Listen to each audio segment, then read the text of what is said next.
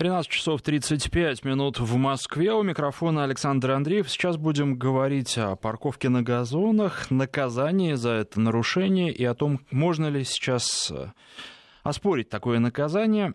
Член регионального штаба Общероссийского народного фронта в Москве, глава столичного муниципального округа Таганский Илья Свиридов у нас в гостях. Илья Тимурович, здравствуйте. Добрый день. Ну, а прежде всего, никто не сомневается в том, что на газонах парковаться не нужно, более того, нельзя, и что за это нужно наказывать. Но, к сожалению, случаются ситуации, когда человек паркуется не на газоне, а тем не менее штраф ему приходит, причем штраф этот достаточно большой.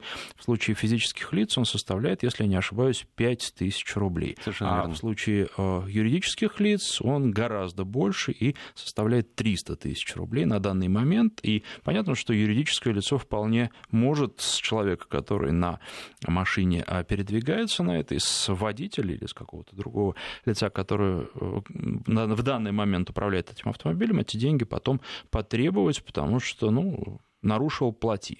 Но бывает так, что и не нарушал. Вот э, почему возникла вообще проблема? В чем она заключается?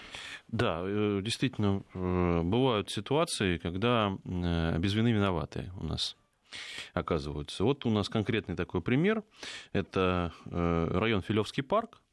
Э, Жительница Тамара Пискарева обратилась э, к нам, Народный фронт, со следующим случаем. Она припарковалась на заасфальтированном а, участке вне, соответственно, дороги. Ну, это такая межселенная такая территория между жилым домом и, собственно, дорогой.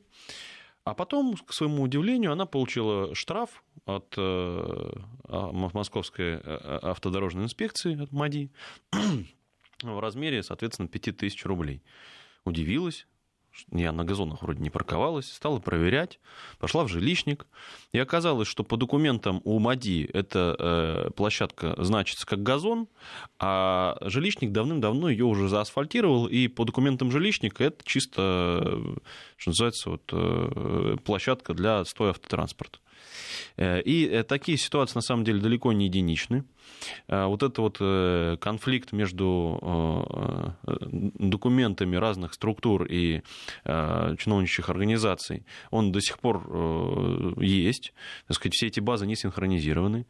И это далеко не единичный случай. Поэтому, ну, конечно, вот Тамара Пискарева, когда собрала все эти документы как доказательственную базу, обратилась для того, чтобы обжаловать этот штраф. Но, к своему удивлению, она получила отказ на формальном основании. То есть не потому, что э, авто- автодорожная инспекция считает, что она все-таки на газоне парковалась, а потому что срок она пропустила, вот этот вот 10-дневный срок для обжалования э, этих э, правонарушений такого рода. Вот, поэтому мы в ОНФ считаем, что подобные случаи, они должны рассматриваться не с формальной точки зрения, а по существу. То есть если нарушение было, конечно, э, если Нарушитель человек виноват, должен да, платить. конечно, должна быть э, э, понесена соответствующая кара. А если нарушения не было, то и сроки, соответственно, можно, так сказать, ну, даже в суде, между прочим, есть такое понятие, как восстановление пропущенного срока. Вот, значит, надо такие сроки восстанавливать, потому что ну, невозможно успеть получить этот штраф, обойти все инстанции, получить документы, которые будут обосновывать э, твою позицию, э, составить жалобу и направить ее в установленный э, вот этот вот 10-дневный срок. Это практически невозможно. Поэтому нужно ну, действительно двигаться в сторону того, чтобы предусмотреть э, возможность вот такого ну, неформального подхода. А 10-дневный срок, вообще насколько он законен, потому что обычно фигурирует месяц в таких случаях, и от какого момента он а, отсчитывается? От момента нарушения, от момента получения уведомления о нарушении, как оно фиксируется? Совершенно верный вопрос, потому что у нас по всем нашим основным законам и рассмотрении граждан и так далее, срок ответа – это месяц. То есть срок, вот, э, в течение которого государство так сказать, ждет какой-то реакции от гражданина, это месяц. Но у нас есть такой, э, э, э, такая норма в административном кодексе 30.3, статья административного кодекса Российской Федерации, э, о том, что э, обжалование административных правонарушений э, происходит в течение 10 дней. И э, отсчитывает этот срок э, с момента, когда лицо, которое, соответственно, нарушило, э, получило соответствующую, соответствующее постановление о привлечении к ответственности.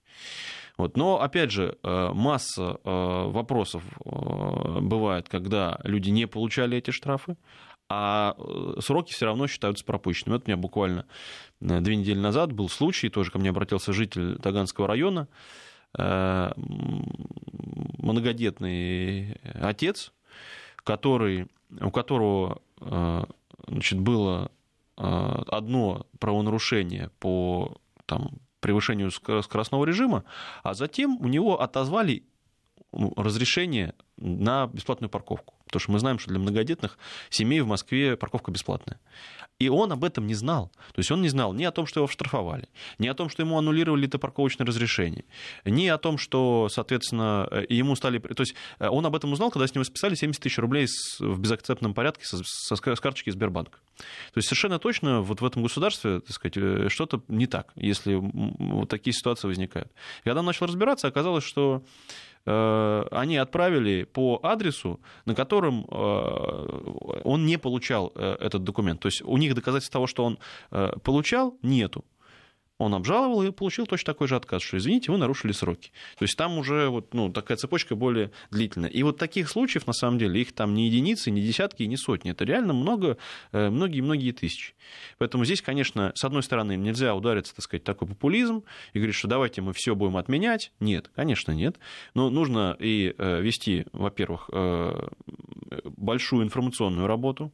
Нужно делать максимально удобным информирование через СМС, через электронные почты, потому что если человек оформляет э, разрешение резидентное, э, имеет отношение с государством, он совершенно точно имеет обратную связь через уже современные э, интернет-средства связи. Поэтому э, доносить это э, сведения о каком-то привлечении к ответственности только через почту и рассчитывать, что человек пойдет на почту, будет вскрывать вот этот вот именной конверт, который ему там пришел, так сказать, до востребования. Но мы в 21 веке живем, надо переходить уже на более современные средства оповещения. Что можно сделать? Э, какова процедура внесения изменений в существующий порядок и как быстро можно принять такие изменения? Если говорить о КОАП, то это, конечно, федеральное законодательство, это достаточно сложная процедура, и потом э, точно все административщики начнут э, противиться, говорить, да нет, а что там, 10 дней, это нормальный срок, вот нельзя менять и так далее. Поэтому здесь нужно э, обращаться к ведомственным документам, к московскому нормотворчеству. И здесь надо сказать, что в Москве достаточно запутанная история, потому что у нас кроме МАДИ еще есть ГИБДД, которые штрафуют автомобилистов, еще есть АМПП, администратор московского парковочного пространства, который э, штрафует автомобилистов. И у каждой из этих организаций есть свой регламент, по которому она действует. Поэтому однозначно совершенно есть возможность э, в рамках московского э, правового поля принять уточняющие документы, которые бы, во-первых, и прежде всего, на мой взгляд, создавали, создавали бы временной вот такой люфт для а, обжалования и восстановления сроков, прежде всего. То есть, если человек узнает о том, что его привлекли к ответственности, и он понимает, что это было а, несправедливо сделано, ну, например, ему присылают там фотографию, и это вообще не его машина. Ну, вообще не его машина. Ну, какие сроки? Все же, ну, вот очевидные совершенно вещи э, то у него должно быть основание для того, чтобы срок э, обжалования восстановить. И нужно прописать просто исчерпывающие позиции, по которым срок восстанавливается. Ну, например, я не получал, это подтверждается тем-то и тем-то. Если, например, человек проживает по такому-то адресу, зарегистрирован, э, то есть если он, э, например, зарегистрирован, прописка есть, а живет где-то еще, это не очень, хорошая, э, не очень хорошая ситуация, потому что мы как раз должны бороться с тем, чтобы у нас люди там, жили где-то, где государство не знает. То есть это, наверное, не очень правильно. Но при этом, если он, например, на даче был, то это уже аргумент, да, то есть, ну, если это в летние месяцы, то есть это человеческий подход. Или если, если, например, он был в отъезде, в командировке где-то, ну, значит, есть билеты, правильно, там, железнодорожные, авиационные и так далее. То есть должны быть, повторюсь, исчерпывающий перечень оснований, по которым э, можно устанавливать сроки. Ну и э, плюс должна быть такая, так сказать, оговорка, что, э, а также иные э, ситуации по значит, решению вот проверяющих органов. То есть так, чтобы можно было восстановить срок. Я напоминаю, что в студии член регионального штаба Общероссийского народного фронта в Москве, глава столичного муниципального округа Таганский Илья Свиридов. Мы сейчас прервемся на две минуты на рассказ о погоде, потом продолжим. 13.48 в Москве. У микрофона Александр Андреев. У нас в гостях член регионального штаба Общероссийского народного фронта в Москве, глава столичного муниципального округа Таганский Илья Свиридов. Мы говорим о наказании за неправильную парковку, прежде всего парковку на газонах. И вопрос, который возникает еще один, это парковка на газоне зимой, потому что снег и а, четко понять границы газона довольно трудно. Кроме того, фотография, которая сделана, потом на ней не разберешься. На газоне газоне стоит машина или просто на занесенном снегом асфальте. Вот как здесь вопросы решаются? Существует ли такая проблема? Э, насколько она острая? Да, это тоже проблема. Причем она э, проблема, что называется, э, двух концах. Потому что, с одной стороны, у нас наши доблестные сотрудники жилищно-коммунального хозяйства загребают вот, вот грязные э, снежные, снежные массы с реагентом перемешанные, и потом это все значит, загружают на газоны. И это типа нормально, вот, а потом люди, которые вот уже не понимают, ну, какой там газон, не газон, даже, нет, ну, понятно, что там местные жители, которые в своем дворе понимают, где газон, наверное, так не делают, но если человек приехал, например, да, и там со стороны улично-дорожной сети, ну, бывают такие э, площадки, которые выглядят как парковки. Э, они заезжают и потом получают такие штрафы. Здесь, конечно, двойственно такое амбивалентное у меня отношение, потому что, конечно, плохо парковаться на, на газонах, но здесь тоже получается, что даже, вот, даже под снегом скрытых, да, но здесь получается, что э, больший ущерб, безусловно, вот этому газону и э, покрытию естественному наносит э, далеко не автомобилист потому что снежный покров как раз он, так сказать, защищает и закрывает. А в большей степени вот эти вот химические реагенты, которые э, туда попадают э, усилиями служб ЖКХ. Вот, поэтому не могу сказать, что у меня там большое какое-то количество жалоб по вот именно таким основаниям, потому что все равно люди... Потому что, понимаете, еще какой момент? Сейчас же вот эти вот штрафы по Э, дорожным нарушениям, э, имеют 50% скидку в случае их э, достаточно быстрого погашения. И люди просто плюют, на самом деле, на то, что возможности вот этого вот сложного обжалования, машут рукой, говорят, да ладно, лучше я половину заплачу, чем я вот там буду ходить по инстанциям доказывать, что я не верблюд. Поэтому это тоже такая проблема есть. Вот. Но здесь я думаю, что такого простого какого-то решения не существует. И, да и самим, на самом деле, вот этим вот модишникам, МПП, им самим трудно уже определить, чисто даже визуально, потому что, ну, э, э, где здесь газон, а где здесь э, улично-дорожная сеть. И, наверное, это надо в рамках какого-то разъяснительного, может быть, информационного письма э, тем сотрудникам, которые занимаются э, привлечением к ответственности, э, дать, дать установку, что в случае, если так сказать, невозможно по внешним признакам идентифицировать газон или не газон, то руководство, руководство, руководствоваться исключительно кадастровыми данными некорректно. Есть еще одна проблема каршеринговых машин, потому что здесь очень часто бывает так, что человек, который пользуется этой машиной, он считает, что он ответственности за нее не несет. И мы знаем историю, когда э, начали некоторые пользователи таких служб ездить за рулем нетрезвыми. Но тут э, ГИБДД сразу включилась, и вроде бы как все поняли, что не пройдет, их тоже будут останавливать и тоже будут проверять. А что касается газонов, здесь пока не все так однозначно, и есть, наверное, опасность э, того, что дойдет до штрафа, причем вот не совсем понятно, каким в данном случае будет штраф, потому что машина-то на организацию, и если отребовать будут, естественно, с того, кто эту машину на газоне оставил. И речь тогда будет идти вполне возможно о сумме в 300 тысяч рублей, плюс еще какие-то внутренние штрафы, которые прописаны во многих договорах э, каршеринга за то, что человек просто правила нарушает.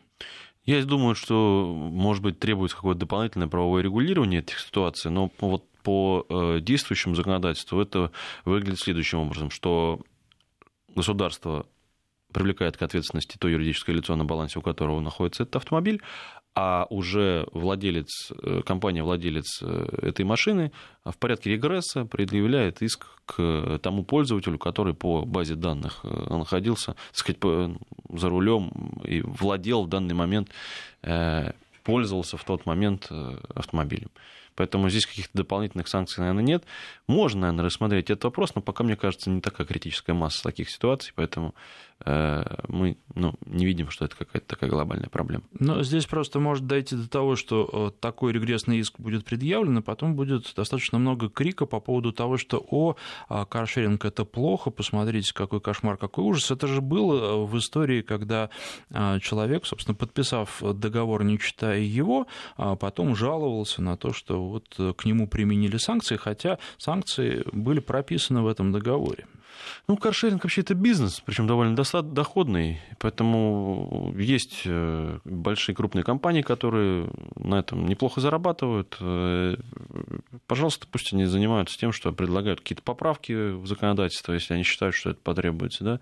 Ну, то есть э, мы считаем, что здесь нужно идти от жителей, от граждан, пока каких-то вот ну, таких явных к нам обращений от граждан, что давайте мы что-то такое с каршерингом будем Э, корректировать, и, там, регулировать, я не помню. Острого вопроса нет. Угу. Хорошо. А очень часто говорят, что вот я не виноват, я случайно, я двумя колесами, я одним колесом. Как, на ваш взгляд, стоит трактовать такие случаи? Я имею в виду, одним колесом на газон заехал. Это нарушение, это штраф в 5000 рублей? Мне кажется, что одним колесом или там двумя колесами все равно заезжать на газон неправильно. Но это мое личное мнение, такое субъективное. На э, газоне парковаться не надо. И если вы там заехали на бордюр, например, то тут еще можно о чем-то говорить. Вот. А если вы заезжаете на э, газон, то здесь уже на самом деле в комплексе надо рассматривать ситуацию, потому что ведь газоны, они же ну, э, являются там частью двора, значит, если вы там заехали частью э, автомобиля на газон, другой частью вы где тогда, получается, на тротуаре, то есть вы не даете пройти людям, мешаете э, там, маломобильным группам граждан, Э, родителям с колясками, пожилым людям, которым тяжело обходить, создаете аварийную ситуацию, так сказать, или, ну, вот надо в комплексе рассматривать э, обстоятельства. Потому что, как правило, если человек э, заезжает там одним колесом на газон, то он всеми остальными колесами как-то не очень хорошо стоит. Это, что называется, практика жизни. Ну и вот э, много таких подобных ситуаций возникает. Сейчас, наверное, самый сложный для газонов период, если можно так выразиться, потому что э, снег сейчас сойдет, земля будет мягкая, раскисшая после зимы, и любой заезд на такой газон будет превращать его просто в месиво. Помимо того, что сам газон потом потребует восстановления, еще вся эта грязь на колесах переносится на асфальт, и, и так а, не очень чисто, а будет просто очень грязно, и а, водители, которые не обращают на это внимания, вносят в это мощный вклад. Да, действительно. Ну, это, так сказать, обстоятельства, которые связаны чисто с сезонным фактором. Э, надо сейчас как раз контролирующим органам э, смотреть в оба, обратить на это особенное внимание.